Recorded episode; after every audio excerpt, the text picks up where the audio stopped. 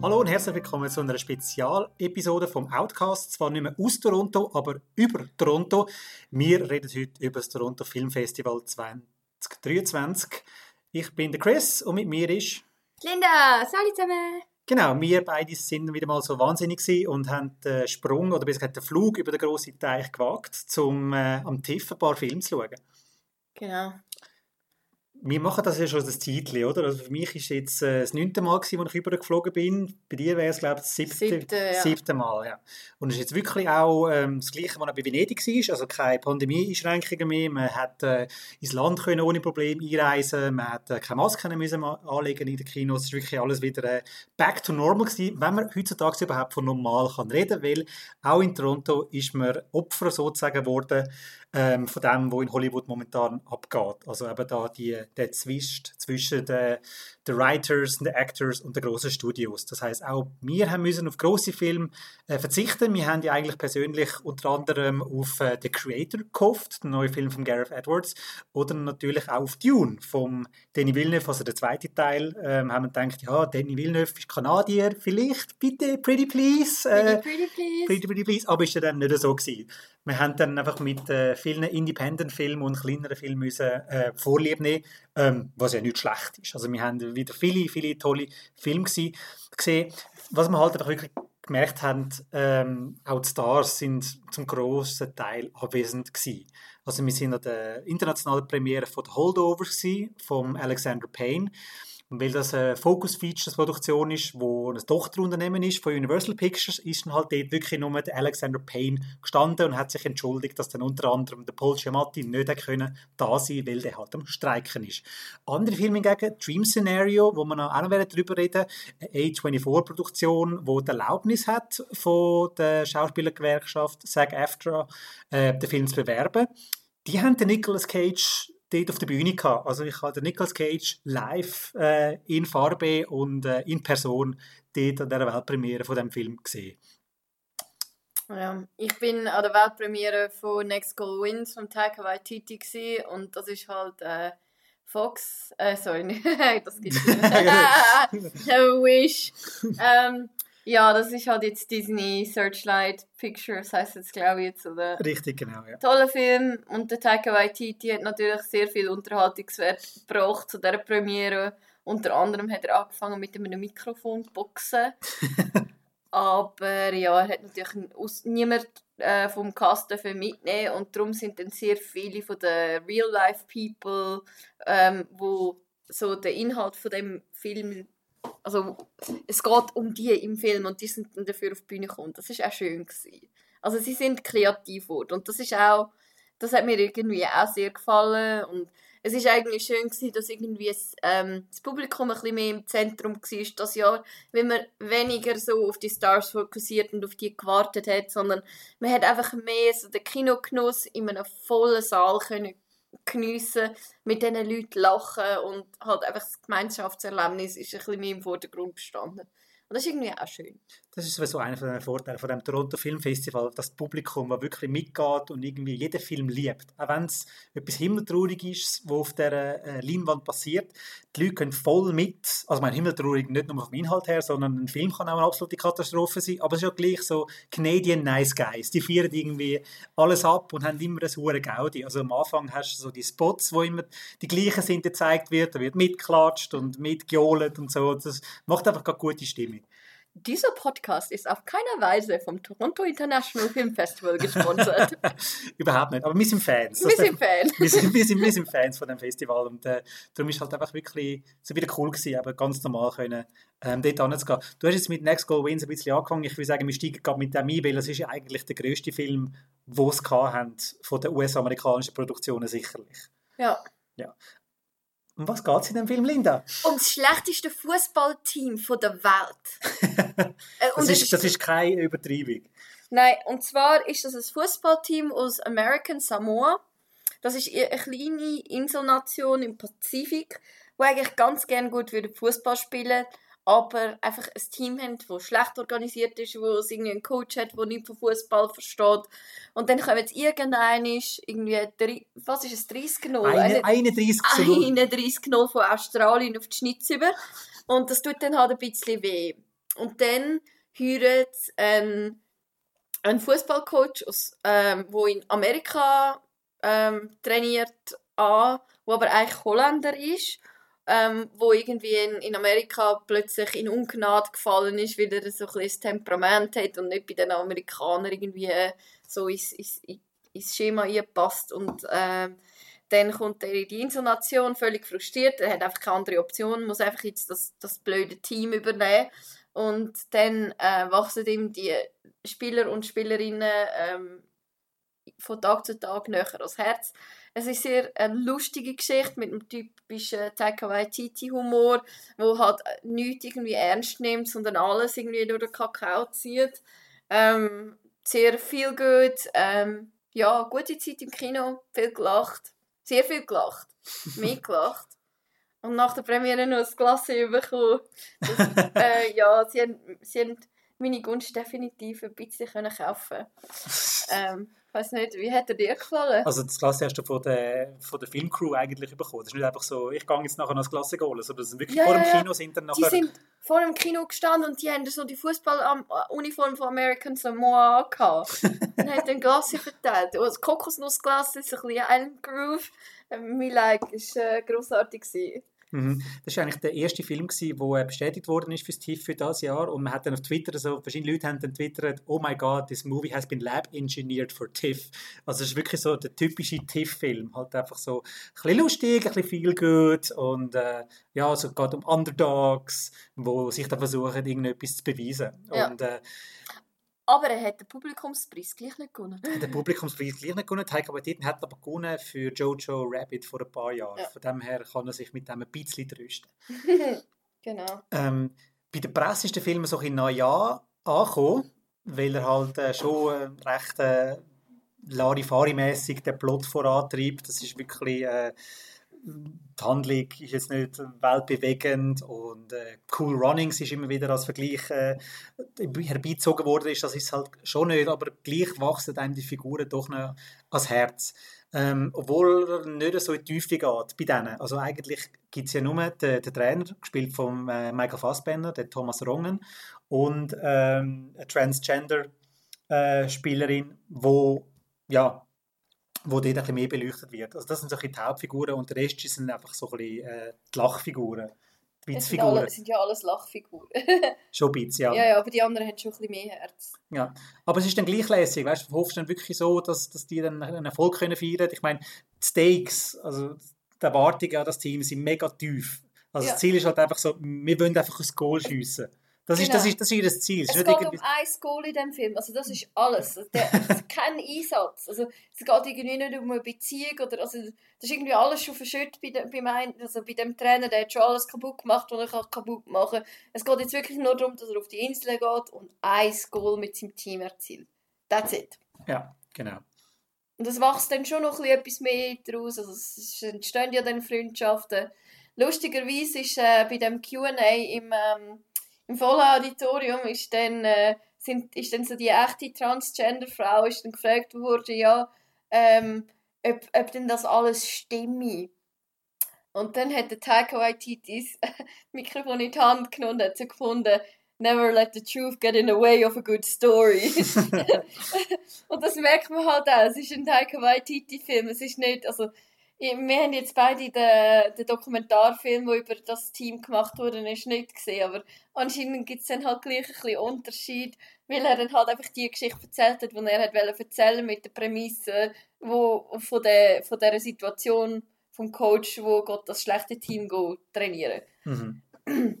Es hat auch sonst zwischendurch ein bisschen fragliche, ähm, äh, fragliche stilistische Elemente, äh, wie er sich selber als irgendwie Priester castet, wo auf dieser Insel wohnt und äh, die ständig den Fourth Wall breakt. Ähm, ja, äh, aber es ist gleich lustig, es ist viel gut. Ich habe eine gute Zeit gehabt. Und, äh, darum würde ich gleich allen empfehlen, den Film zu schauen, weil am besten noch irgendwie mit der Familie, vielleicht ein Küppli oder ein Bier und ähm, es wird Spaß machen. Ja, sicher. Also aber es ist ein reiner Feel-Good-Film. Und es ist lustigerweise ein Film, der noch vor der Pandemie gedreht worden ist. Also das ist wirklich der letzte Film, der äh, noch rauskommt, weil der Taika Waititi hat noch schnell müssen einen Army Hammer ersetzen. Der ist, äh, hat äh, eine Rolle gehabt in dem Film.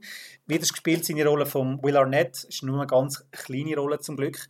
Ähm, kann vielleicht sein, dass der Film jetzt ein bisschen anders ist. Also wirklich zwischendurch mal recht so ein bisschen zusammen geschustert. Und, ähm, Gut möglich, dass der Army Hammer dort noch größere Rolle hatte, wo man dann halt einfach müssen ganz rausnehmen und dann nur können wenige Szenen mit dem Will Arnett weg äh, nach können nachdrehen. Es ist ja dann noch eine Pandemie dazwischen gekommen und Taika Waititi hat äh, zwischen Drehschluss Next Goal Wins und jetzt am Release von Next Goal Wins hat er noch einen ganzen Thor gemacht, der Thor Love and Thunder. Ähm, ist von Disney gesagt worden, du das bitte priorisieren und den kleinen Fußballfilm machst du dann dran, wenn das fertig ist und wenn du nachher noch ein Zeit hast. Und apropos Casting ist es glaube ich auch ein bisschen kompliziert gewesen, weil also eigentlich die Hauptrolle wird jetzt gespielt von Michael Fassbender, aber der Taika hat dann im, im Q&A gesagt, er hätte eigentlich den Russell Crowe wollen, aber der kann ja nicht mehr rennen. wenn, man jetzt aber, wenn man sich jetzt aber Bilder anschaut von äh, Thomas Rongen, äh, vor allem von der Statur her passt der Michael Fassbender eigentlich schon besser. Ja, absolut. ja, das wäre Next Goal Wins. Ähm, moving on. Moving on, ja. Und zwar mit dem äh, grössten Film international, wenn man so will. Der Eröffnungsfilm The Boy and the Heron. Äh, das letzte Werk, vielleicht jetzt doch nicht das letzte Werk von äh, Hayao Miyazaki. Ähm, das ist bei der Premiere in Toronto rausgekommen, wo man dann äh, so Produzenten auf dem äh, grünen oder roten Teppich hatte, die dann gesagt haben, so, ja, nein, nein, der, der, der, der Herr Miyazaki ist gerade kürzlich mal wieder ins Büro gekommen bei Ghibli und hat gesagt, ich habe noch eine Idee. Einen habe ich noch. Einen habe ich noch, einen habe ich noch, zum äh, einen äh, berühmten Ostfries äh, zitieren. Ja, The Boy and the Heron heisst der Film, der jetzt aber nicht das letzte wird sein, läuft auch am ZFF übrigens. Um was geht es denn dort, liebe Linda? Es It's geht, complicated. Es ist really, really complicated. Also, es geht um einen Bub und einen Fischreier. genau. Ja, und also der Bub, es ist, ich weiß nicht, vielleicht 8 oder 10 oder irgend so etwas, oder? Ja, ich glaube schon in der Teenie. Ja, Mensch, okay, 12. Äh, okay, ja, er hat eine tiefe Stimme, gell? Er hat eine tiefe Stimme. Äh, Nebensache. Anyway, ähm, der, der Bub äh, der verliert seine Mutter im Krieg, also es geht um den Zweiten Weltkrieg, die stirbt in einem Feuer. Und dann tut sein Vater, nimmt den kleinen Bub aufs Land, heiratet die Schwester von seiner Mutter und versucht ein bisschen dort äh, ein bisschen vom Krieg zu beschützen. Und der Kleine ist natürlich dann schwerst traumatisiert, weil er, weil er halt den Krieg erlebt hat und, und den Tod von seiner geliebten Mutter und ähm, der, er hat rechte Probleme am Anfang, er wird in der Schule gemobbt und... Alles Mist, alles, alles Mist. Mist. ja, genau. Und ähm, dann wird er plötzlich ähm, von einem Fischereier verfolgt, wo immer so sagt, ja, deine Mutter ist noch am Leben, komm mit mir mit, ins Abenteuerland. ähm, und er, irgendwie folgt er dem ab und zu mal, aber es passiert wie am Anfang nichts. Und dann plötzlich ähm, läuft seine hochschwangere Stiefmutter irgendwo in den Wald zu so einem mysteriösen Turm, wo von der Familie irgendein gebaut worden ist.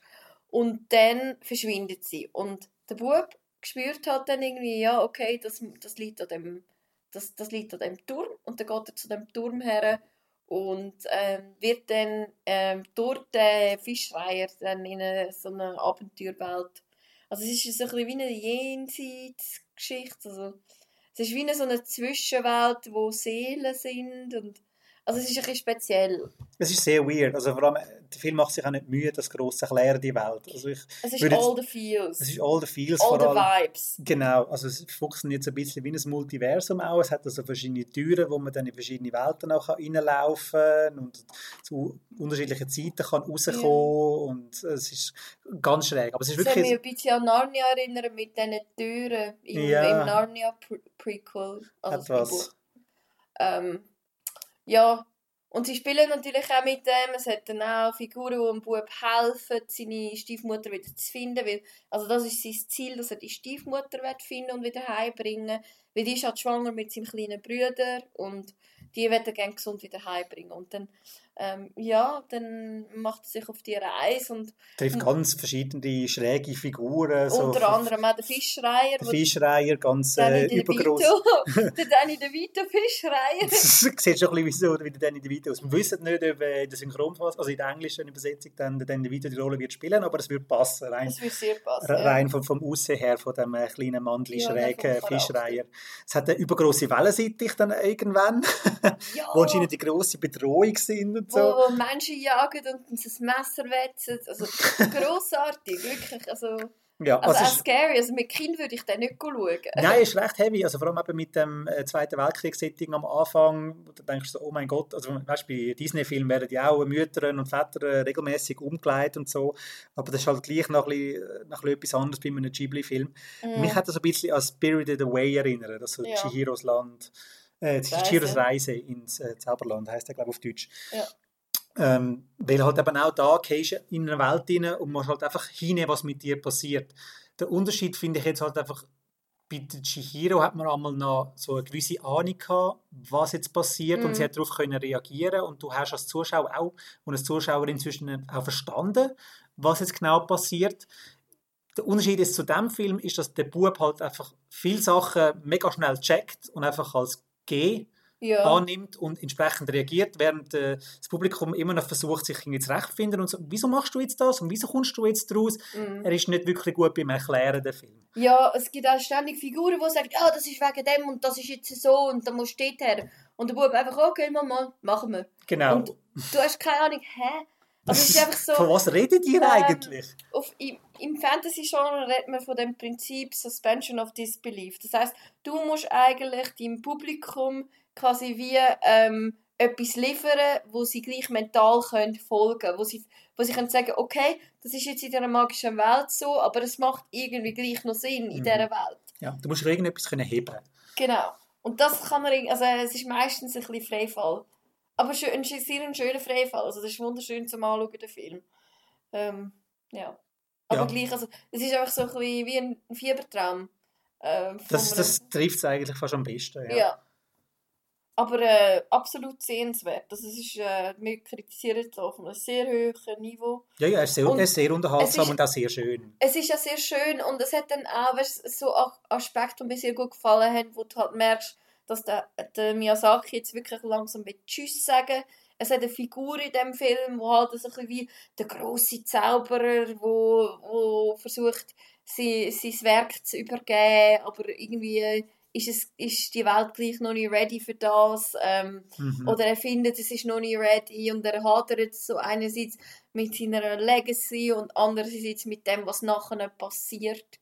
Mit, sein, mit dem, was er erschaffen hat. Und, und das ist, was, also da merkst du halt, dass es auch sehr viele Themen sind, die halt ihn wahrscheinlich jetzt im Moment intensiv äh, beschäftigen. Ja.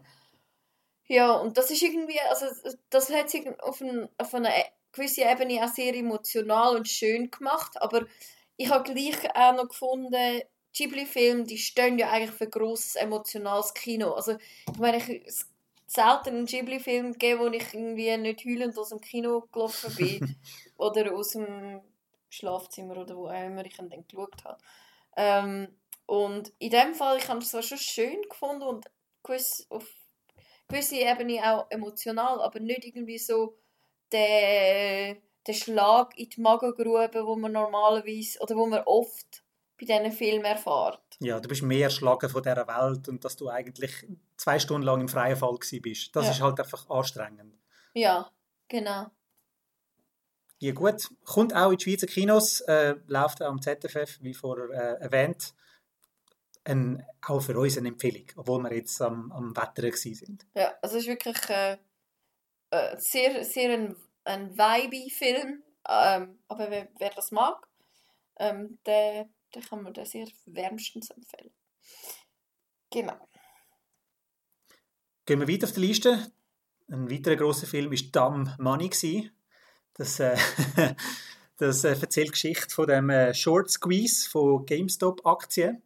Das war eine riesige Geschichte im Anfangs 21, wo äh, irgendwelche Nerds wie wild angefangen haben, äh, GameStop-Aktien zu kaufen. Und das haben ein paar Hedgefonds-Manager nicht so geil gefunden, weil die haben eigentlich mit viel Geld darauf gewettet, dass GameStop, äh, dass die Firma jetzt ähm, bald lupft. Und äh, ja, das ist so ein die David vs. Goliath-Geschichte. Ich finde es speziell, dass der Film jetzt zweieinhalb Jahre rauskommt, nachdem das passiert ist. Also es geht immer schneller. Ähm, die Regie hat bei dem Film der Craig Gillespie geführt. Ähm, Cruella ist wahrscheinlich bei den meisten, äh, Cruella ist wahrscheinlich bei den meisten einfach ein Begriff, aber ich bin ein Fan von ihm dank seinem I, Tonya. Dort hat er auch eine wahre Geschichte äh, erzählt und äh, auf eine lustige Geschichte erzählt mit Fourth Wall Breaks und schwarzem Humor und die Geschichte hat das natürlich auch angeboten, eben da die, äh, um die Events, um die Eiskunstläuferin Tonya Harding. Jetzt ähm, haben wir so ein bisschen annehmen, das wird jetzt wahrscheinlich ähnlich sein, das wird so in eine Richtung gehen wie The Big Short, wo ja auch das mit den Fourth Wall Breaks hat, Margot Robbie, wo einem im Badwasser erklärt hat, wie das dort in der Börse so abgeht und so. Mit Champagner. Mit Champagner. Ähm, das ist es irgendwie nicht. Also der Film ist, finde ich, eigentlich recht zurückhaltend mit der Fourth Wall. Ähm, er macht sich halt mehr Spaß aus all diesen Internetsachen. Also ist äh, sehr meme-freundlich und äh, du siehst äh, TikTok-Videos immer wieder eingeblendet und so. Es wird eigentlich aus der Sicht der Nerds erzählt. Ja, genau. Und äh, also zwischendurch, also auch also Storytelling-mäßig, ist er irgendwie recht geradlinig. Also zum Teil hat er ein bisschen wie ein Wikipedia-Artikel. Mhm. Ähm, aber also es ist nicht schlecht. Das ist, er ist einfach ziemlich generisch. Ja. Aber es hat coole Figuren. Mhm. Also gerade jetzt so solche wie die Amerika Ferrara, Ferrara? Ferrara. Ferrara. Als, äh, als ähm, Krankenschwester, wo sich für so in Investitionen interessiert und dann haben wir einen Kollegen erklärt, warum das jetzt in GameStop investiert und äh, halt alles ihres Ersparte dort draufsetzen. Paul Dano, wo in seinem in, in seinem Keller seine YouTube-Videos macht und nebenzu noch das Baby tut ein bisschen in Schlaf wiegen. Ähm, das, die machen das sehr, sehr charmant. Also, so dass das ein bisschen die Normalos sich gegen die Wall Street auflehnen und dann hat die Normalos, die stehen auch im Zentrum. Und das habe ich irgendwie schön gefunden.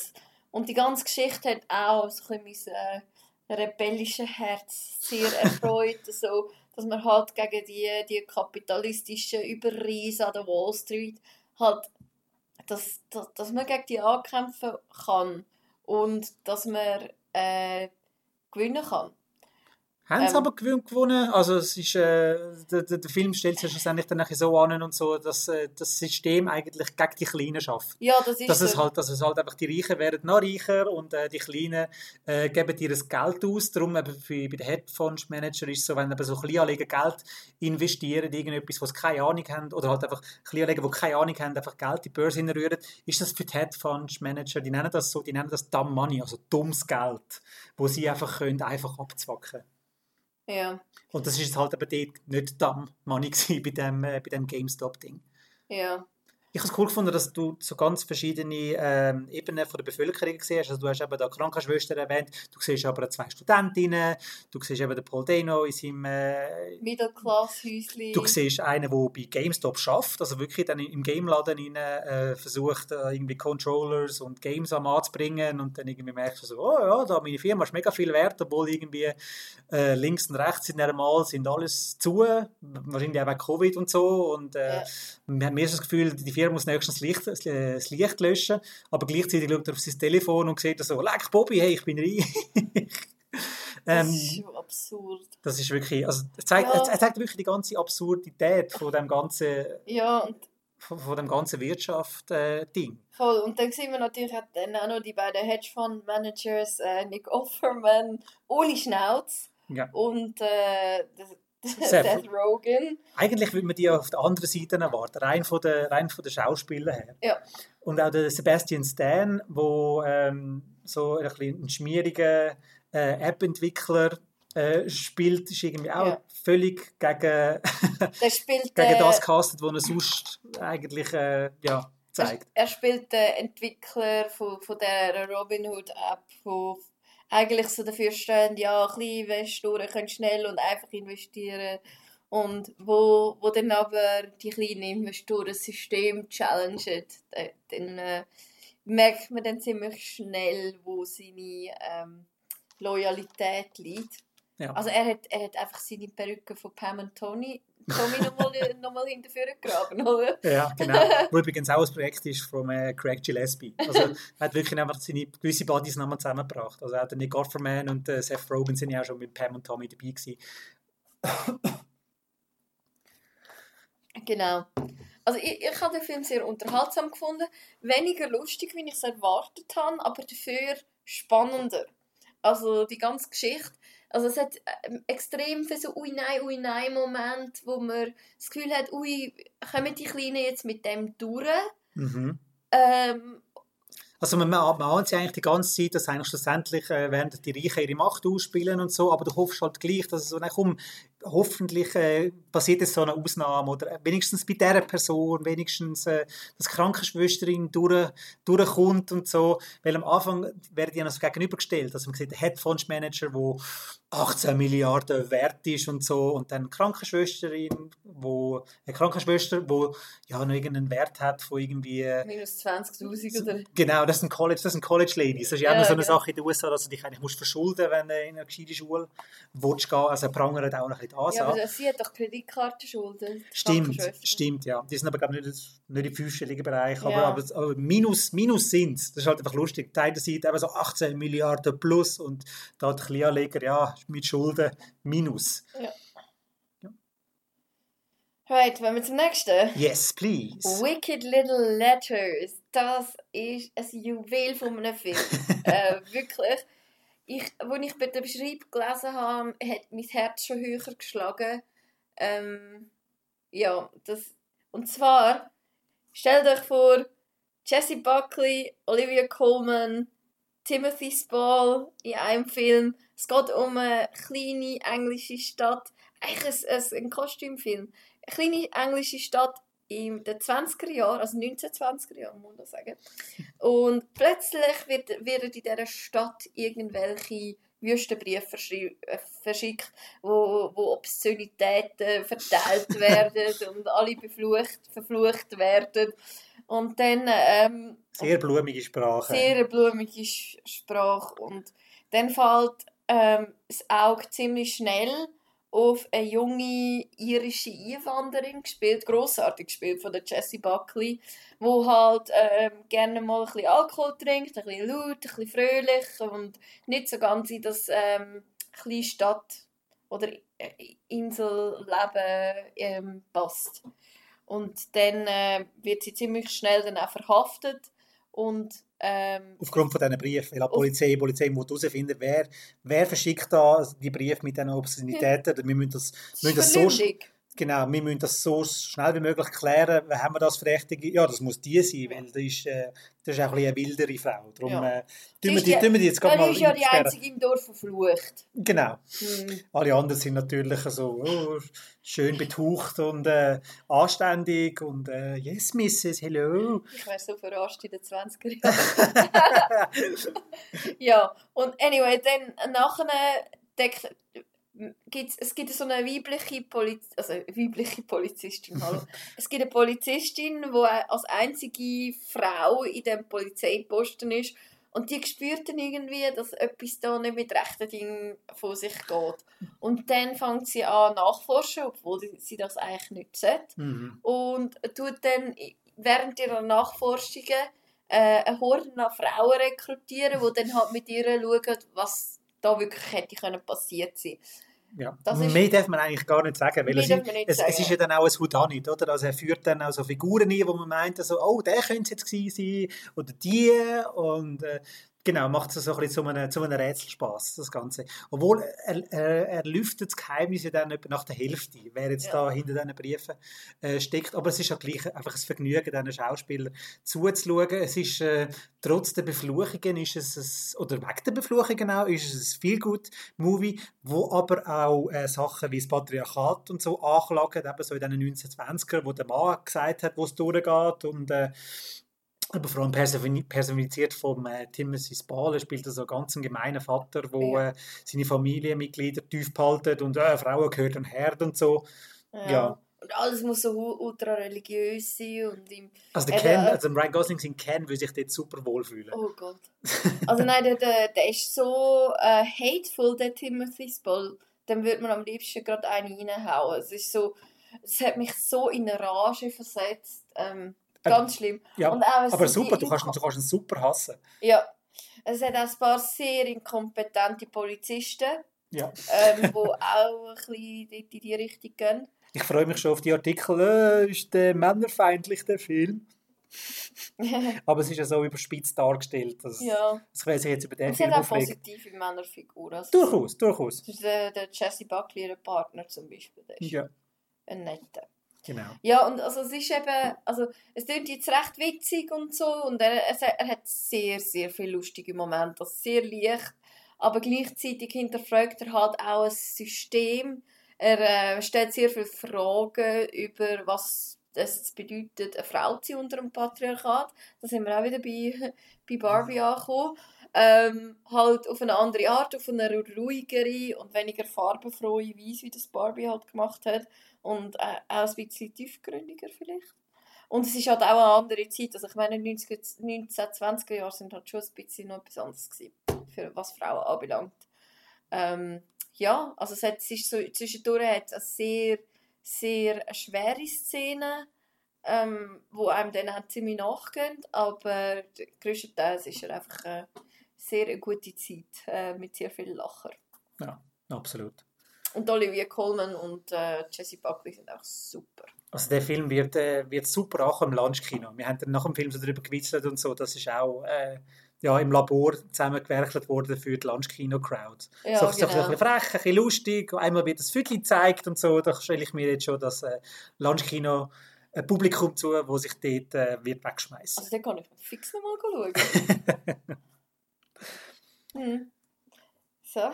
So, bleiben wir schnell bei den lustigen Filmen. Das ist noch ein Solo, weil äh, lieberweise von dir, Linda, habe ich den, den, Fi- den Film schauen.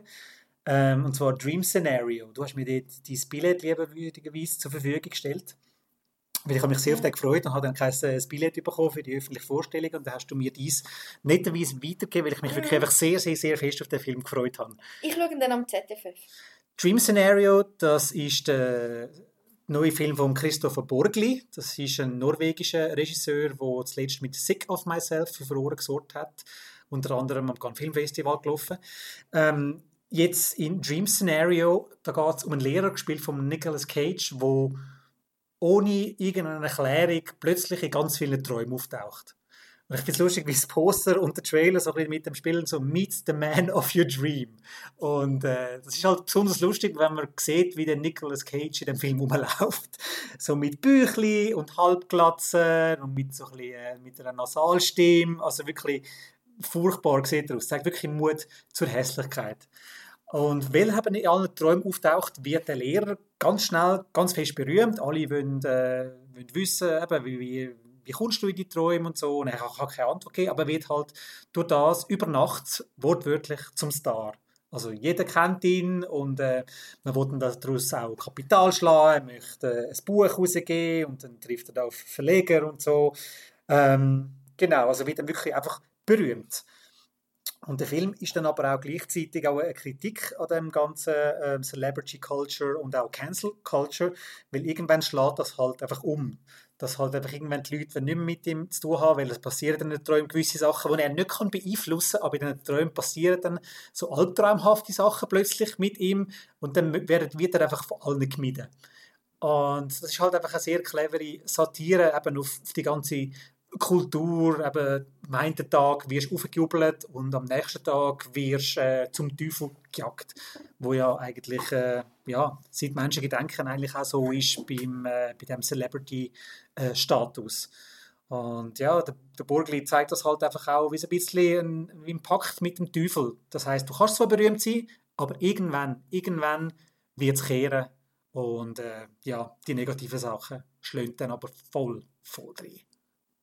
Also ich freue mich sehr auf den Film. Ja. Du bist aber auch schon seit Wochen am Hypen. Yes! Ähm, Ja, wenn Yes. wir zum, Zum grossen Highlight. zum grossen Highlight. Zum grossen Highlight. Also zum grossen Highlight bedeutet zu unserem Lieblingsfilm. Willst du erzählen? Nein, mach du. Nein, ich kann schon. Habe ich mir gedacht. Es, ist, ähm, es geht um die Holdovers, wo wir ja schon am Anfang äh, angekündigt haben. Der neue Film von Alexander Payne hat äh, About Schmidt, Sideways, Nebraska, The Descendants gemacht. Also es ist wirklich ein, ein Regisseur, der äh, ein Begriff ist. Seine neueste Tragikomödie spielt äh, zwischen Weihnachten und Neujahr. Es spielt an einer Privatschule, wo alle Schüler dürfen «Hey, Judy Huin, Hopsasa, hey, wir müssen nicht mehr mit den blöden Lehrern abhängen, sondern können Weihnachten bei unseren Liebsten verbringen.» Und in dem Film geht es jetzt aber genau um die Holdovers, um die Kinder, um die Schüler, die aber nicht heim können aus unterschiedlichen Gründen und darum müssen ihre vier Tage auf dem Campus und äh, mit einem ziemlich gemeinen, fiesen Lehrer müssen verbringen, gespielt von Paul Giamatti. Mhm. Also not, nicht ganz Home Alone, sondern äh, Campus Home mit dem away from home. Home Away from Alone. Home. with, the, with the teacher, with the teacher. Und der ist einfach schön. Der ist so schön. Ich, Ja. ich weiß gar nicht mehr, was über den Film sagen. Er ist einfach schön. Es ist so ein cozy Winter Watch. Ja. Es schneit immer, es ist immer sehr. Äh, es ist alles schön weiß, weihnachtliche Stimmung. Ähm, bietet sich mega so für, für vorweihnachtliche Screenings an. Mhm. Ähm, ja, und er ist einfach sehr herzerwärmend im Sinn von Menschen, die sehr alleine sind und dann zueinander finden, Freundschaften äh, in dieser emotionalen Zeit über die Weihnachten können aufbauen Mhm. und, und ähm, auch irgendwie ich finde es ich find's schön, weil es, ähm, es geht sehr auch um, um Sichtweisen, die sie müssen lernen müssen. Also an Leute, die sie eigentlich nicht mögen und sie müssen wie lernen, denen ihre Sichtweise zu verstehen. Und das erlaubt ihnen dann wie eine Verbindung zu schaffen und eine Freundschaft zu bauen. Genau, am Anfang finden sie sich eigentlich alle blöd. Also wir haben da einen, einen, einen rebellischen Schüler, der nicht heim darf.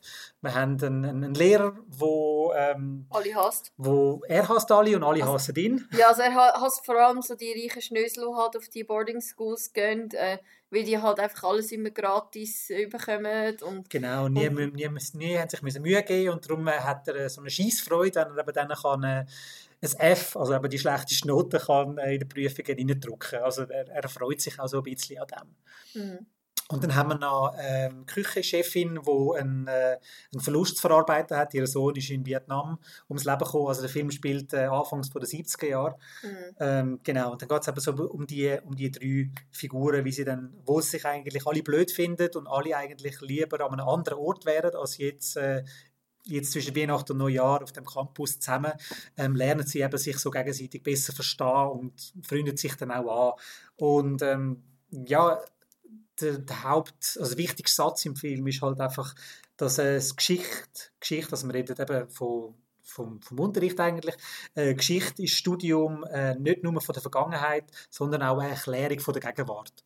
Und darum, wie du das vorher schon richtig gesagt hast, dass sie sich dann auch äh, untereinander verstehen, Verständnis aufbringen. Hey, wieso ist jetzt der immer so grumpy oder wieso ist jetzt der so frustriert und wieso ist sie immer ruhig? Dass, dass man halt einfach wirklich Verständnis füreinander aufbringt. Und ich finde das eine wichtige Botschaft heutzutage, wo eigentlich jeder ähm, immer mehr für sich selber schaut und irgendwie alle rundum blöd findet, ähm, dass man halt einfach wieder mal aufeinander zugeht, äh, mal den Kopf vom Smartphone ähm, ja, aufnimmt und auf Leute zugeht und redet miteinander. Ich, ich denke, der Film wird halt auch sehr viel ähm, wird den Leuten auch gefallen. Ich glaube, das ist ein Gefühl, das wir alle kennen, dass man sich von der Welt nicht verstanden äh, fühlt. Und die beiden Hauptcharaktere, also der Lehrer und der Schüler, die haben, sind beide wirklich in eine Welt geschmissen, wo quasi, wo sie sich von allen missverstanden fühlen. Und ich denke, das, haben wir, das ist so ein, bisschen ein universelles Gefühl, das wir alle zwischendurch mal hatten. Und dass sie halt dann auf völlig andere Art missverstanden werden, aber halt gleich in dieser Einsamkeit dann zueinander finden.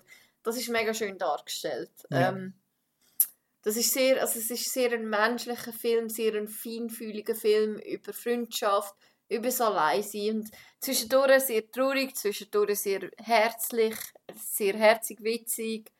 Ähm, einfach grosses Kino. Gross, grosses, kleines Kino, muss man eigentlich da Mhm. fast sagen. Also das, da könnt ihr wirklich darauf freuen. Das war das grosse Highlight Ja. bei uns am TIFF und äh, da haben eigentlich alle gut gefunden und hat den zweiten Platz gemacht bei der Publikumsabstimmung. Der grösste Preis, den man in Toronto kann gewinnen kann, ist der Publikumspreis. Ähm, wo ja auch immer ein Indikator ist für das kommende Oscar-Rennen. Also in den letzten elf Jahren, jeder Film, der noch beim TIFF den People's Choice Award gewonnen hat, ist dann nachher auch beim Oscar für Best Picture nominiert worden.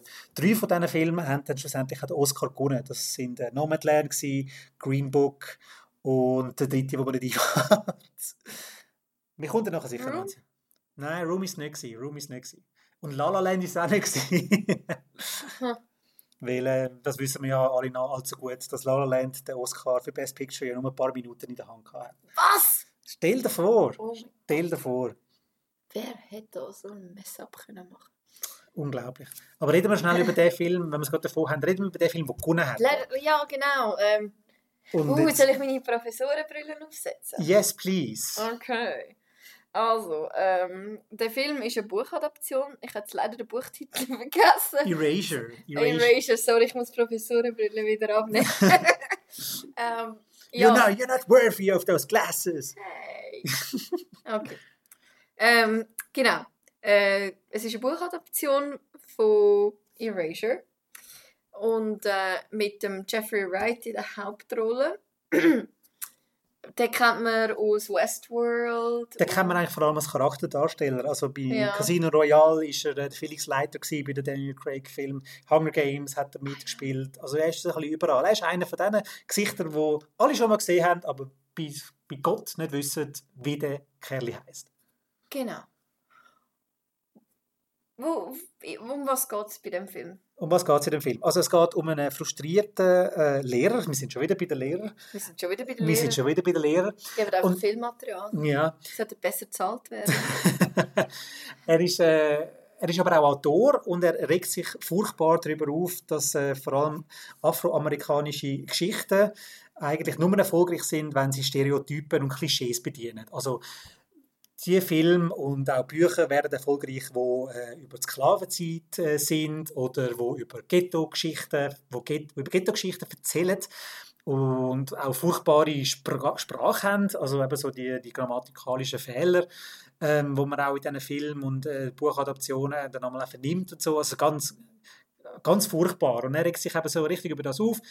Ähm, ist natürlich auch äh, ein Seitenhieb auf die reale Welt. Also der Film ist, ist eine Satire, wo genau das abprangert, dass ähm, zum einen wären nur die Filme und äh, Bücher erfolgreich, wo die Stereotypen bedienen. Ähm, genau. Und äh, er hat dann irgendwann äh, ein bisschen einen Meltdown und findet so, fickt euch alle, ich mache jetzt aus Witz, schreibe ich jetzt einfach mal ein Buch, um euch aufzuzeigen und so, wie lächerlich das alles ist. Holt sich eine Flasche Whisky, tut die schön bechern und schreibt einen Roman.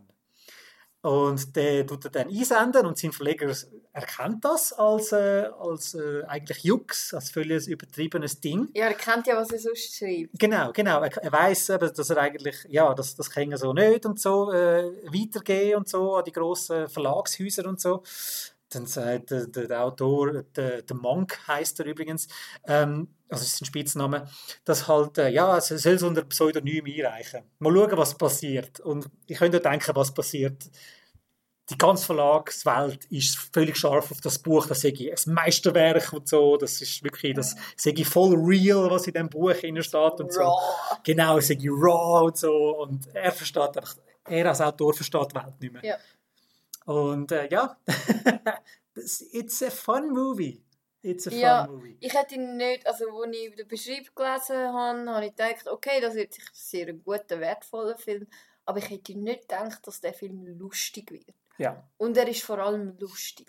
Also es ist einfach so eine bitterböse Satire, wo man manchmal gar nicht, also wo man manchmal schockiert darüber ist, über was man lachen tut. ja. Und das, also das ist richtig gut gemacht. Also Ja, ich bin ein grosser Fan von dem Film. Ich, ich habe ihn grossartig gefunden. Ja, vor allem ist es sehr gut geschrieben. Also der, der Regisseur und der Drehbuchautor hat äh, seinen Namen im äh, TV-Bereich zuerst gemacht mit Serien, also The Good Place, Watchmen, Happy Succession mitgeschrieben. Also ist der wirklich, ähm, der weiß, wie man gute Dialoge und gute Stories schreibt und das merkt man auch am, am Film an. Ja. Übrigens, mir ist jetzt wieder in den Sinn gekommen, und das ist jetzt irgendwie passend, ähm, welcher dritte Film äh, in den letzten elf Jahren das TIFF gewonnen hat und dann den Oscar gewonnen hat und eben das passt jetzt gerade, das ist 12 Years a Slave gewesen. Oh, wow.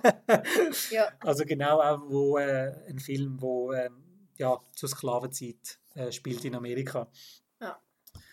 Ähm, passt ja jetzt eigentlich genau zu, ja zu dem Thema. Thema. Ähm, ich finde es vor allem lustig, wie der Film äh, auch so Throwaway-Jokes, ähm, selbst die sind lustig. Mhm. Also es gibt, es, gibt, es gibt einen Joke, wo einfach nur Schwester und Brüder sind im Auto und sie macht dann so, eben so, wie nennt man das und das und das? Und also, ich weiß nicht und so. Und danach bringt sie Pointe und Pointe ist so gut.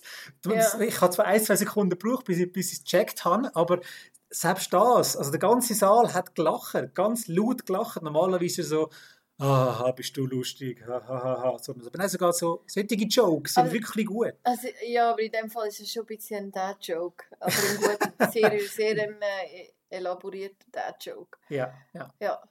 Äh, die Schwester wird übrigens äh, von der, ähm, oh Gott, Tracy Ellis Ross äh, gespielt. ja. Ja. Also es hat, es hat einen super Cast. Der, der Bruder wird von Sterling K. Brown äh, gespielt. Ähm, Die Saray spielt äh, eine Autorin, die genau, Genau. Erfolg hat mit, äh, mit so Stereotypen Büchern. ja. Und dann hat es noch ein paar, äh, der, der Adam Brody von Ah, ja, OC ja. California Fame. Da Spielt spielt so auch ein mit. Filmemacher, ja, so ein abgefuckter Filmemacher, der einfach irgendwie, ja.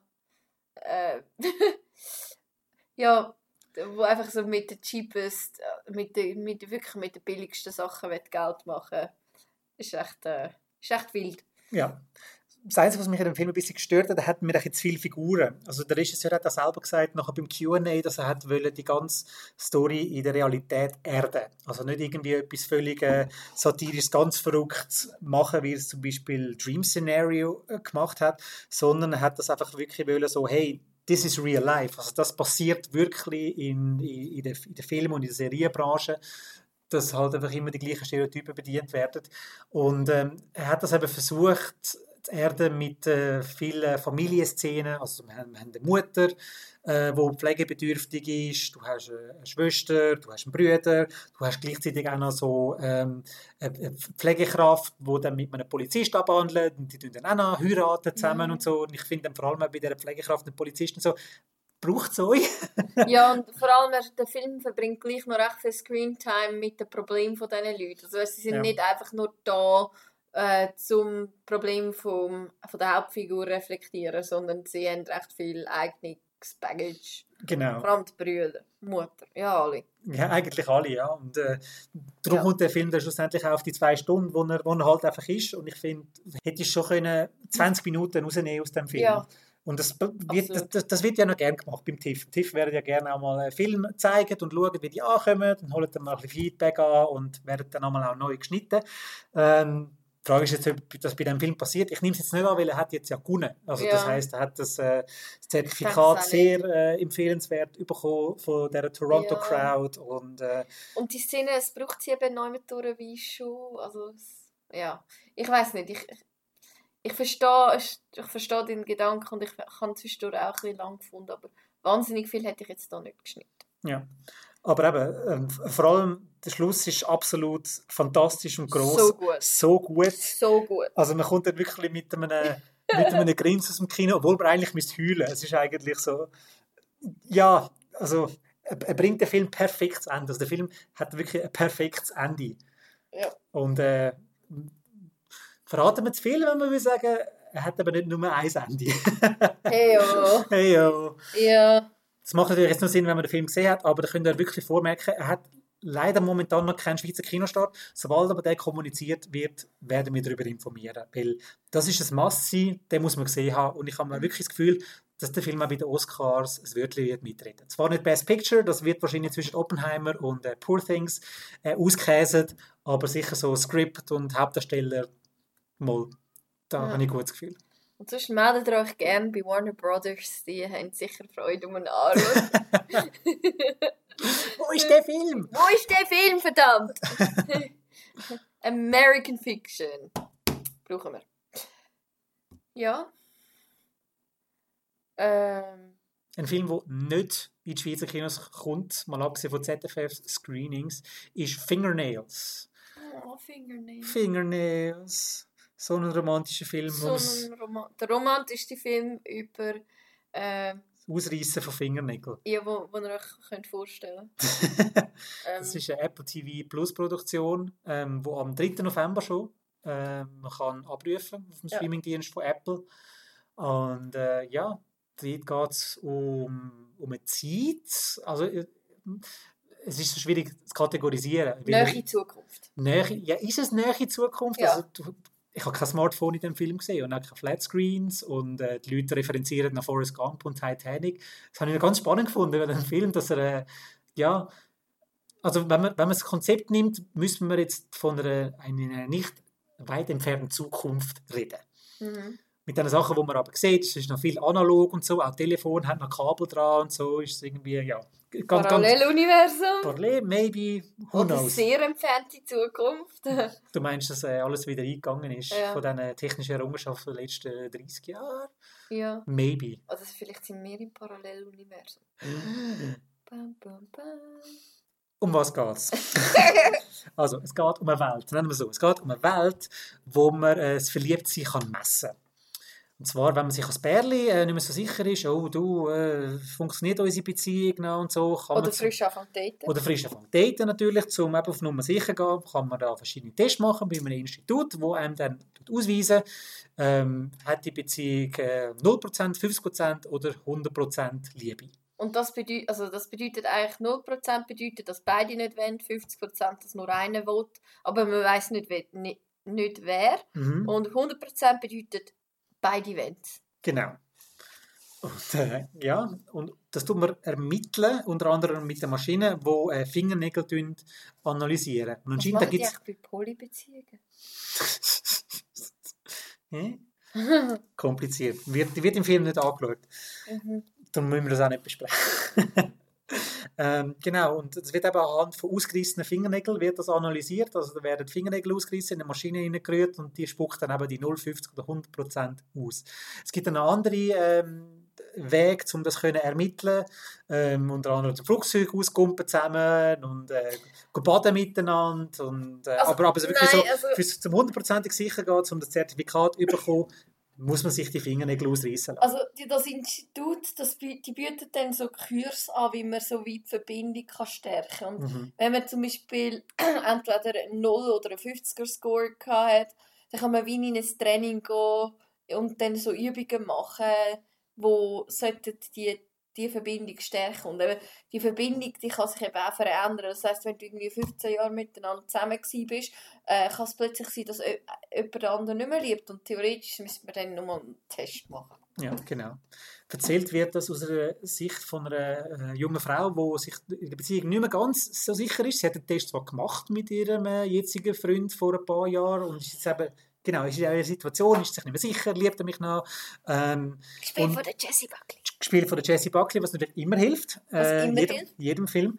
Auch mit komischer Frisur. Genau, amerikanische Frisur. Jetzt hast du die Frisur von der Jessie Buckley. So eine schöne Kurzhaarfrisur, ist doch schön. Nein, es ist eine Kurzhaarfrisur, aber keine schöne. Okay, mir hat das jetzt gar nicht gestört. Nein, nein, die hat irgendwie ähm, mit 50 Du meinst- Angles. Ähm, nein, nein, nein. Du meinst, es hat so gewirkt, als hätten sie bei diesen Tests äh, Kopfhaar ausgerissen und nicht äh, Fingernägel. Ja, etwa so. Okay, gut. Ähm, Sehr gut. äh, weg vom, äh, von der Styling-Kritik zurück zum, zum Film. Ähm, genau, sie wollte herausfinden, eben, ist die Beziehung, ist das wirklich noch bei 100% mit meinem Freund? Und der Freund macht aber keine Anstalten, um den Test nochmal zu machen. Und darum äh, geht sie bei dem Institut anhören und will so ein bisschen mehr herausfinden über die Methoden, eben über die Kurs, die man machen kann und äh, auch das Fingernägel analysieren, wie das genau abgeht, um halt einfach ein bisschen mehr dahinter blicken, um sich einfach Sicherheit zu geben. Das Dumme ist nur, dass sie ähm, bei dem Institut eben jemanden kennenlernt, was sie dann zusammen schafft, gespielt vom Riz Ahmed. Und äh, ja, sie kommt dann völlig ins Dilemma rein, weil sie fängt dann langsam für den Mitarbeiter Gefühl zu entwickeln und ist dann eben im totalen Gefühlschaos. Ja, und das Und, ist und, und, schön. und ja, das Publikum auch. Das Publikum ist auch ein völliger Gefühlschaos. Und vor allem, also das ist so ein feiner Film, so eine feine Liebesgeschichte, wo man einfach, also so, er schafft so subtil mit Blick und sanften Berührungen und äh, es ist nicht irgendwie eine so eine flashy Rom-Com, was irgendwie freche Dialoge hat, sondern es ist wirklich sehr feinfühlig und es ist so glaubhaft dargestellt, wie die zwei langsam ihre Beziehung aufbauen, ähm, während die ähm, von der Jessie Buckley und ihrem Freund halt immer mehr am Erkalten ist. Grossartig, oder? Ja. Sehr grossartig. Man irgendwie fast nicht zu viel erzählen über den Film. Also, Ja. Den muss man einfach, einfach schauen, ins Herz schliessen. Am Anfang ist er ein bisschen komisch, aber weil du nicht wirklich kannst verorten zeitlich und auch mit den Figuren sind alles so ein bisschen, äh, ein bisschen kälter, als man es eigentlich kennt. Mich hat zwischen den recht an den Film von Yorgos Lantimos erinnert. Mhm. Ähm, der Film ist übrigens inszeniert äh, auch von einem Griech, äh, von Christos Nikou, wo äh, während der Pandemie einen Film namens, namens Apples rausgebracht hat. Das ist auch ein kleiner äh, Keimtipp, gibt es äh, auf Filmingo. Und, aber ich würde jetzt aber behaupten, dass äh, der Niku ist der größere Romantiker als der Lantimos. Der Lantimos kann zwischendurch ein rechter Arsch sein, also wirklich fies sein zu seinen Figuren und auch zum Publikum. Aber der Niku hat so eine Liebe zu diesen Figuren, dass einem einfach warm ums Herz wird. Und er Selbst- zeigt selbst- seine Liebe mit ausgerissenen Fingernägeln. Genau, das ist also das Paradoxe an diesem Film. Ähm, ihr müsst nicht Angst haben, ihr seht nicht, äh, wie Fingernägel äh, ja, den Finger verlöhnt. Aber ähm, man hört es halt einfach, wenn einfach Ja, die Leute so. spürt es. Genau, also wenn die Leute so, so rufen, dann ist eigentlich klar, dass äh, ja, jetzt Ja. der schmerzhafte Teil passiert ist und es läuft am gleich kalten Rücken durch ab. Hm. Aber sehr schön, sehr schön. Wir haben sehr viele sehr schöne Filme gesehen Ja, an diesem TIFF. Also Ist wir sind wirklich guter Jahrgang. gut, äh, genau, für, für die Leute, die gerne ähm, ja, herzerwärmende Filme haben. Das TIFF äh, ist auch ein Festival gewesen, auch wenn es in den Sälen wieder sehr, sehr kalt war. Das ist Ja. halt das amerikanische, kanadische, dass die halt das Gefühl haben, hey, wir müssen den Saal auf 10 Grad abkühlen, weil das ist normal. Mhm. It's not. It's not. Es macht nur Verkältung. Ähm, hast du noch über Fair Fairplay schwätzen? Kann ich, kann ich, wenn man es gerade von... Wenn wir es gerade von herzerwärmenden Filmen haben, ist das das komplette Gegenteil. ähm, in den letzten paar Wochen haben sich ja so in den, in den Medien Berichte gehäuft von wegen Bärli, die sind Barbie schauen und jetzt auseinander sind, dass es der ultimative Beziehungstest ist, ähm, wo dann eben Frauen merken so, hey Scheiße, ich bin glaube so mit einem Ken zusammen, so, ähm, so einem Dude, so mit Toxic Red Masculine Flag. Genau, so ultimative Red Flag. Und Beziehungen, die schon jetzt wegen Barbie auf der Kippe sind, ähm, wenn, die, wenn jetzt jemand von diesen beiden will die Beziehung beenden müsst ihr einfach Fairplay schauen, weil das gibt eurer Beziehung den Todesstoß. Nicht, dass ich gegen jetzt äh, Beziehungen wäre und so, dass wir das unbedingt müssen alle abschaffen oder so, aber halt einfach Fairplay ist ein äh, recht fieser Film, wo äh, dann Frau gegen Mann ist.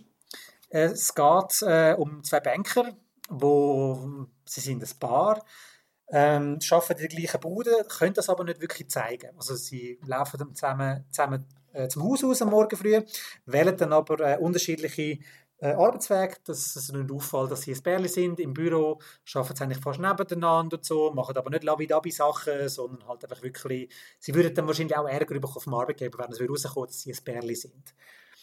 Und äh, dann eines Tages hat einer von ihren Arbeitskollegen einen, äh, einen Breakdown oder einen Meltdown, weil er wahrscheinlich gerade entlassen worden ist und er schlägt das ganze Büro zusammen. und dann heißt es so, oh, schau mal, es, äh, ein hoher Posten wird jetzt frei. Und es gibt äh, Gerüchte, dass eben er von dem Bärli gespielt, vom Alden Ehrenreich, er wird wahrscheinlich befördert. Er ist, äh, er ist erst in line, first in line für die Position. Dann macht er sich Hoffnungen und Judy Hui und Hopsasa und dann kommt dann einen Tag, zwei später raus so, nein, es ist seine Partnerin, wo ähm, die Beförderung überkommt und dann geht der Scheiß aber genau los. Dass er sich übergangen fühlt und äh, das Gefühl hat, so, du, äh, eben, wieso kommst du jetzt den Job über? Ist doch komisch und so. Du bist doch, du bist doch eine Frau, hast du irgendetwas gemacht? Und es gibt dann eben auch Rumors im, äh, im Office, wo dann halt eben die Dudes äh, so ein bisschen drüber reden, wo jetzt eben äh, unter ihr arbeiten und so. Also, ja, eben, die hat sich sicher aufgeschlafen und so. Und weil halt niemand von dieser Beziehung weiß, gehört er das Zeug aber auch alles mit und kann sich irgendwie nicht wehren und sagen so, nein, stimmt im Fall nicht und so, wir sind im Fall zusammen und sie würde das nie machen, das kann er ja nicht sagen und so. Und ähm, es fängt dann bei ihm aber so langsam kippen, dass er sich dann eben übergangen fühlt. Ähm, ja, und die Beziehung fängt dann eben auch sehr schnell auch darunter leiden, unter dem, dass sie dann eben all die Möglichkeiten bekommt, kann mit den hohen Tieren saufen und dann, äh, Entscheidungsgewalt hat über so wichtige Sachen, ihn auch überstimmt, auch bei gewissen Sachen, ähm, fette Checks überkommt, überkommt über mehrere 10'000 Dollar und so. Und irgendwann mag ihn das aber recht. Und dann wird es zum Psychothriller. Und äh, ja, es ist ein recht, recht cooler Film, ähm, wo halt eben auch die, die, die Frauen-Mann-Rolle hinterfragt. Und äh, eben mit einem Szenario äh, konfrontiert, wo einiges äh, zu reden geben wird unter der Perle. Du bist nicht schauen, du hast lustigerweise gesagt, du brauchst das jetzt nicht, weil es ist glaube ich auch der letzte Tag vom TIFF und äh, hast gedacht so, äh, die Negativität brauchst du jetzt nicht in deinem Leben, oder? Ja, ja und auch so, ich finde es ein bisschen triggering, wenn, also ich hatte den Trailer gesehen und ich habe das Gefühl, es könnte schnell in in eine Richtung gehen, wo man sie dann, also weißt du, so, wo es dann so gegen häusliche Gewalt und Frau, die unter einem aggressiven Mann leidet, ähm, in die Richtung hätte ich können gehen und das habe ich mir nicht zumuten. Mhm. Ähm, ja, da bin ich stattdessen schreiben und habe ein bisschen mit den TIFF-Publikumsleuten geschwätzt. Das war ja witzig. Ja. genau, ich habe Kritik zu Wicked Little Letters geschrieben. Du bist äh, sociable gewesen, während ich einen asozialen Film geschaut habe. Aber jetzt, also nachdem du so von dem schwärmst, äh, wahrscheinlich gebe ich ihm dann schon. Ähm, aber es klingt schon... It's also, intense. It's ja. very intense. Ja.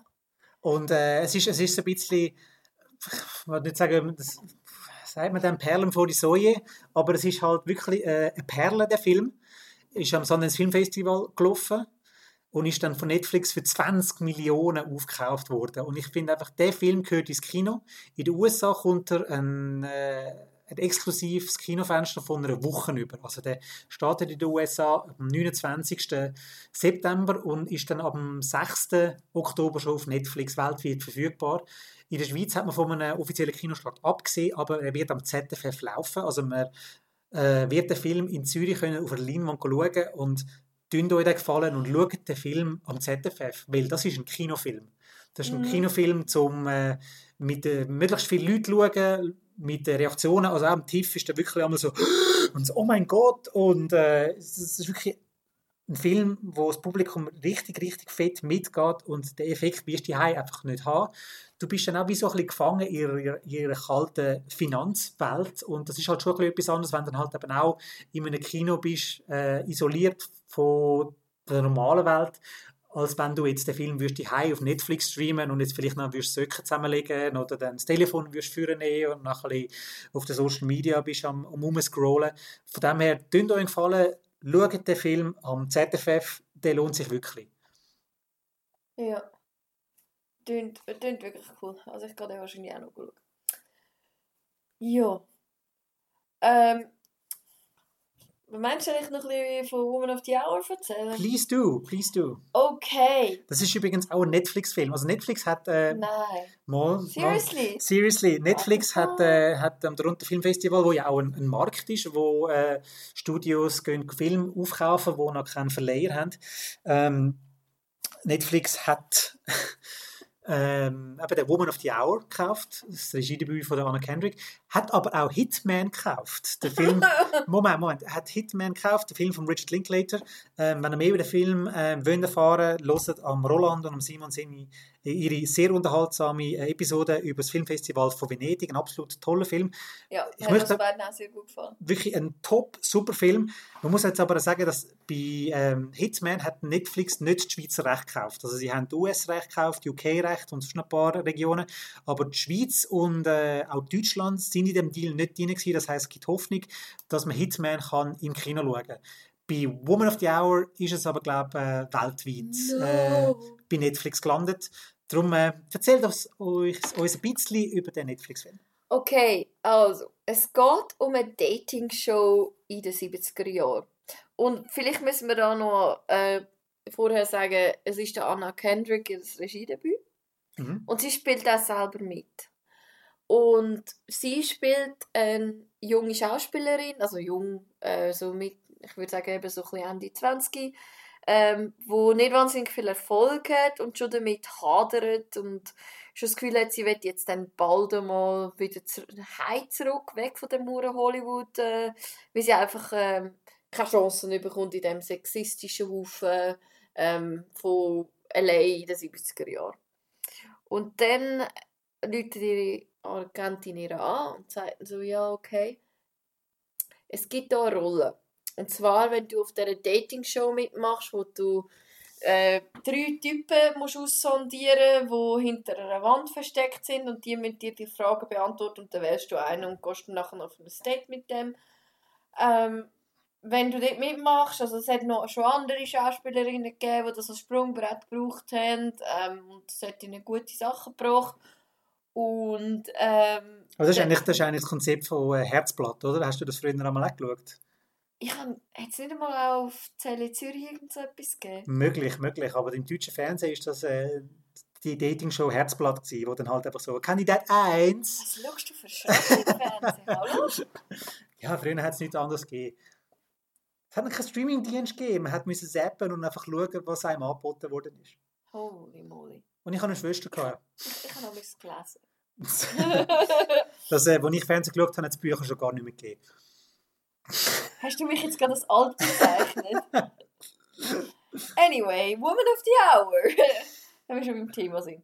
Ähm, genau, und dann geht sie auf die Dating-Show und trifft, also sie trifft ja die drei Typen nicht, sondern sie hört sie ja dann nur. Und schon von Anfang an, wo sie auf die Dating-Show kommt, wird sie ähm, vom sexistischen Moderator mega aberkannt. So, ja, musst mehr lächeln und ah, tun wir ihr ein anderes Kleid, das ein bisschen äh, mehr Boobs zeigt und so. Und, und ähm, dann lernt sie die Typen kennen. Der eine, der weiß nicht, was ein Wort ist und antwortet eigentlich nichts. Der andere ist so ein bisschen, ja, so ein, bisschen ein Ken. Und der dritte, sehr ein smarter, äh, lustiger Typ. Mhm. Aber da gibt es einen Twist. Oder? Da gibt es einen Twist. Und zwar ähm, gibt es dann plötzlich so Cutovers zu Szenen, wo wie der Typ, der nette, lustige Typ, Frauen mordet.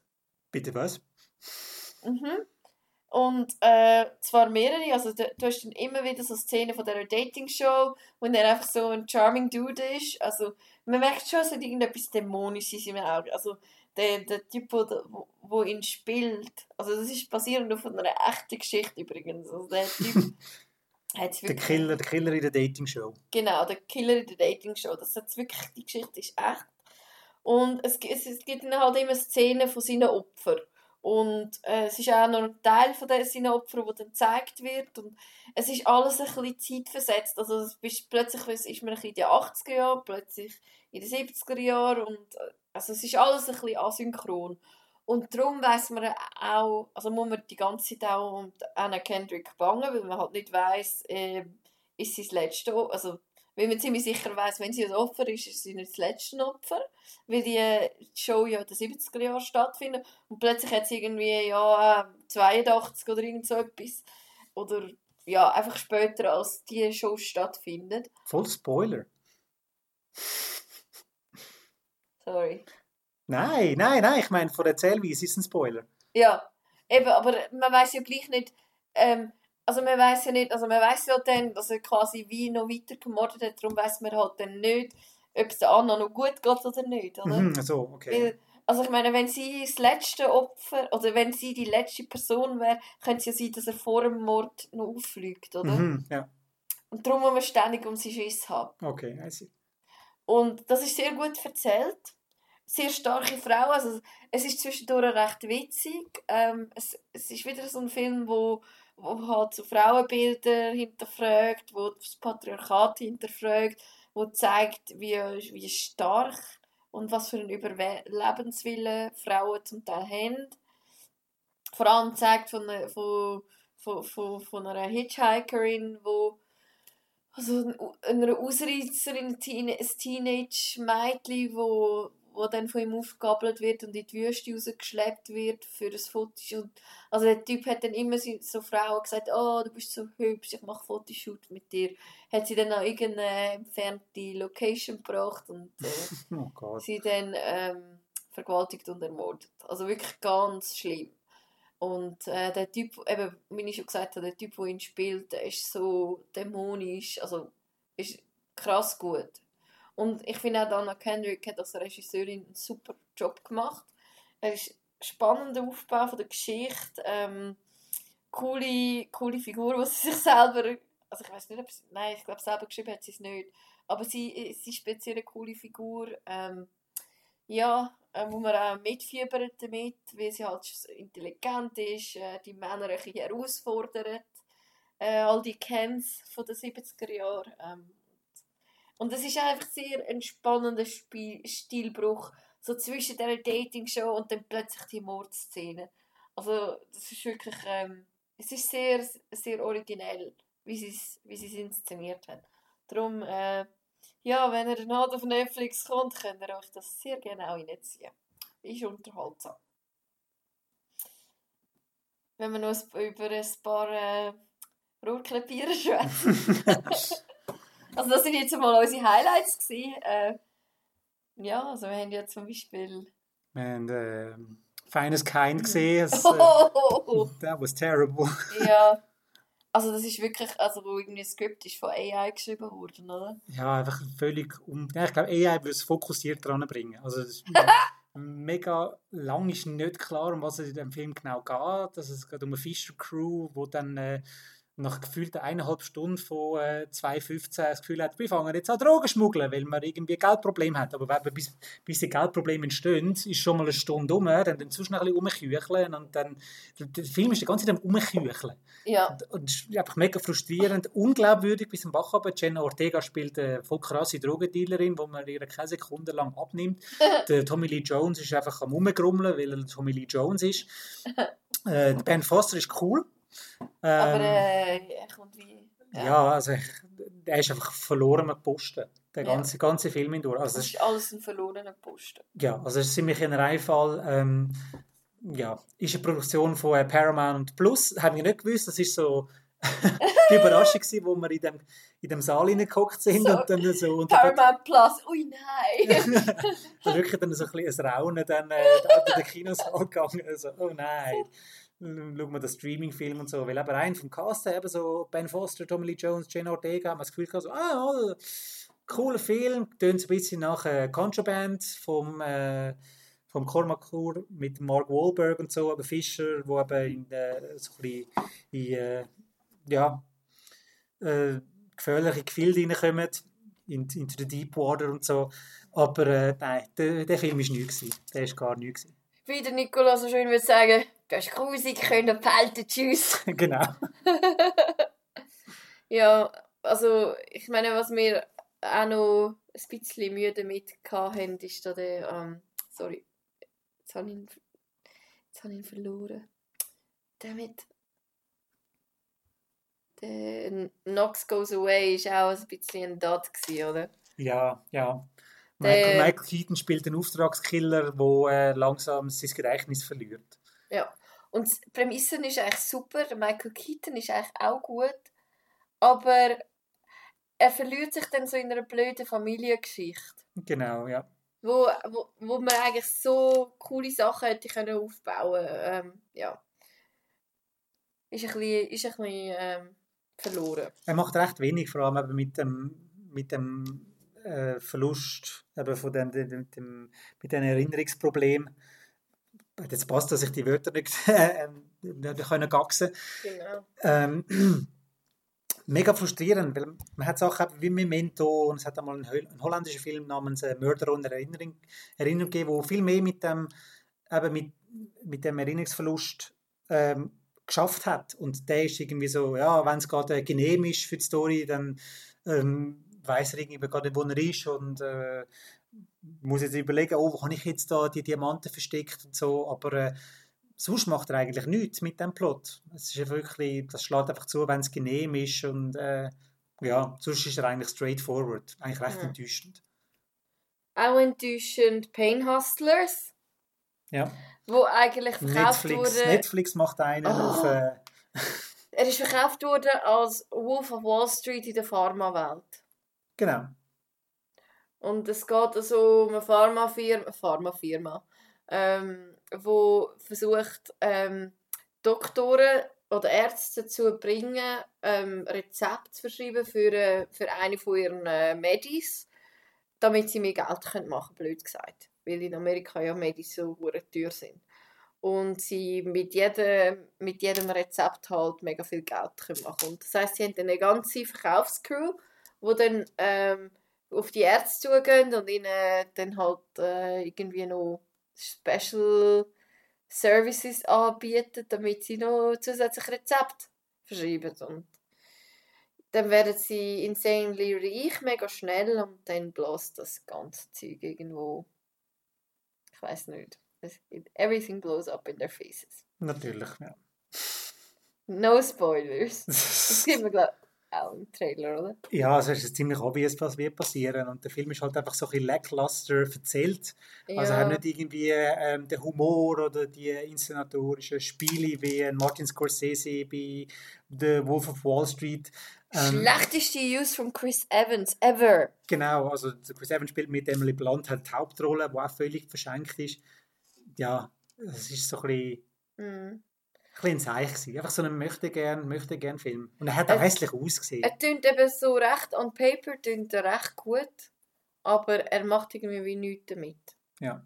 Ist ja so, ja, das Rezept falsch zusammengesetzt oder so. Passt ja zum äh, Pharma-Dingsbums. ja, genau. Ja. Ja, es, es hat auch noch recht viele so gute Filme gehabt, die wir jetzt nicht mega erwähnt haben. Zum Beispiel Nayat, wo auch am ZFF läuft, über eine Frau, die über 60 ist und findet, ja, jetzt schwimmen wir von Florida, äh, von Kuba auf Florida. Easy, auch schon gemacht. Ja, ja, fix. 177 Kilometer, so in 60 Stunden, ja, machen wir.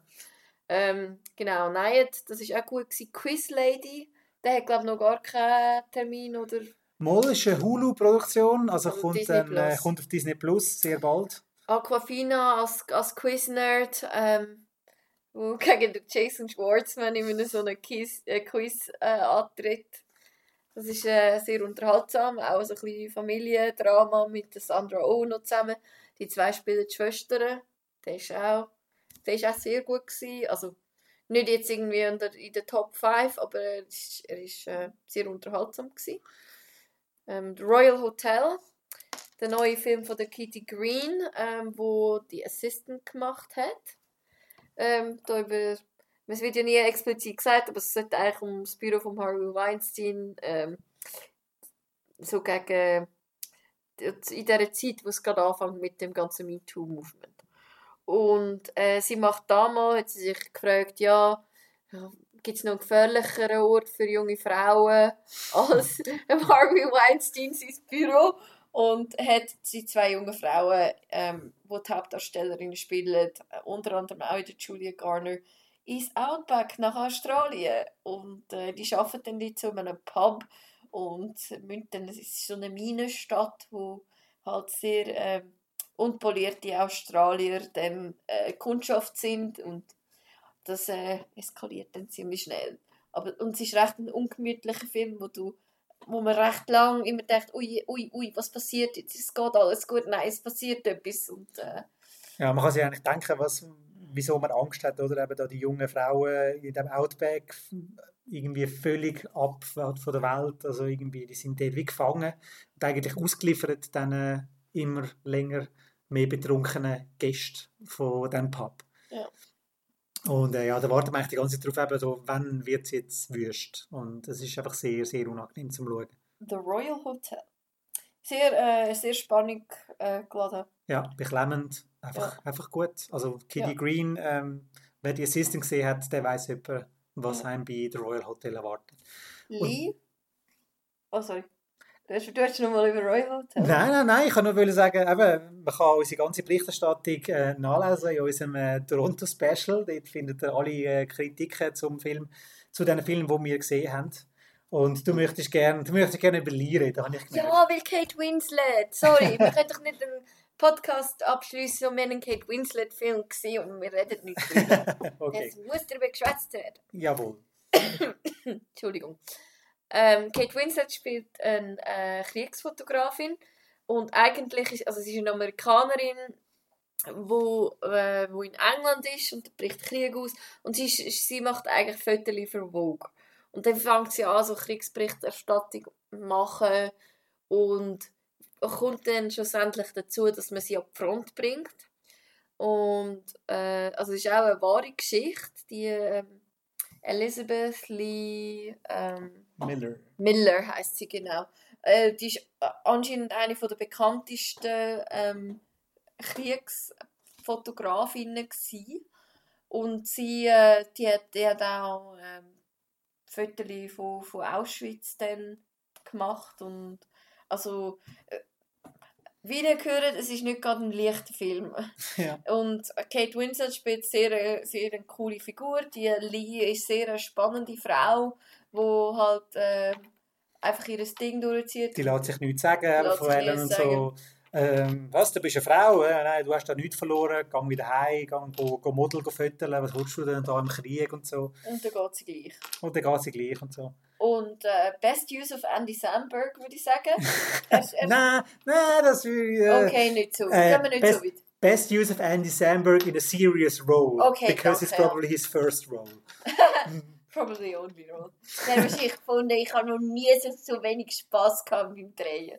Und, Genau, also der Andy Samberg spielt auch einen Kriegsfotograf wo dann, oder einen Fotograf, der mit der Lee Miller dann ähm, ja, zusammen nach, nach, nach, nach Europa geht. Ja. Es ist allgemein ein Film, wo du immer alle fünf Minuten denkst, so, oh hoi, oh hoi. Weil Mario Cotillard macht mit, dann der äh, Rice Ah. Perot, der Alexander Skarsgård, der Josh O'Connor, äh, die, äh, die Noemi Merlan, also es sind mega viele Leute, die Ja. ah hoi, ja, machst du auch mit, lässig. Also das ist jetzt nicht äh, irgendein grosser Wurf, nicht mega emotional, ähm, aber sehr ein solider Film, gute Performances von Sandberg und, und Winslet.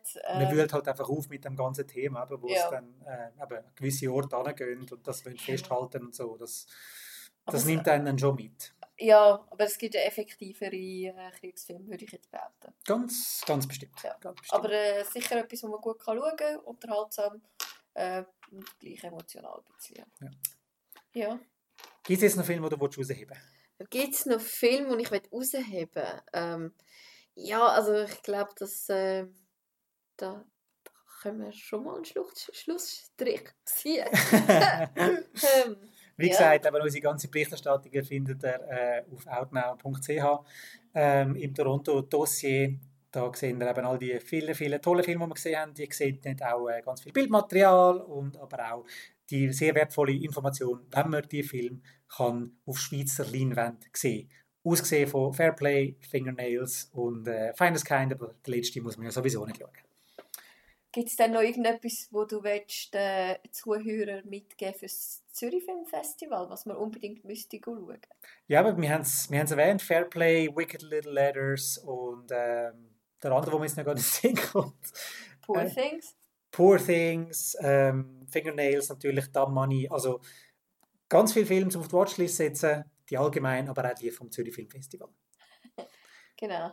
Hey Linda, danke viel, vielmals, dass du dir da Zeit genommen hast. Ja, zum einen dir. nach Toronto zu reisen und zum anderen da den Podcast aufzunehmen. Ja, danke dir. Sie ist, sie ist, noch, sie ist noch gut gewesen. Ist noch gut. gewesen. Ist noch gut gewesen. Können wir Trotz, wieder mal machen. trotz Hollywood-Streik und so haben wir viele lässige Filme gesehen und äh, ja. Ja. Nächste Woche geht es äh, weiter mit dem regulären Podcast-Programm. Wir danken fürs Zuhören. Outnow Podcast könnt ihr äh, hören, Outcast, überall wo es Töne gibt, wie es immer so schön heißt und äh, ja, wir wünschen euch ganz viel Spaß im Kino. Ganz viel Spaß im Kino. Ciao zusammen. Tschüss!